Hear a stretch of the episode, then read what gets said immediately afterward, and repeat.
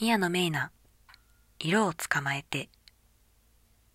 宮野さんは楽しく色について学ぶための本を制作しました。通常の本からは逸脱したサイズ、厚みのこの絵本は、ページをめくる前からワクワクしてしまいます。絵本を作るにあたり、色や柄を重ねることで新しい表現が可能になることや、本を手に取った人の色の見方が変わること、想像力を養うことなど、この絵本を通して達成したい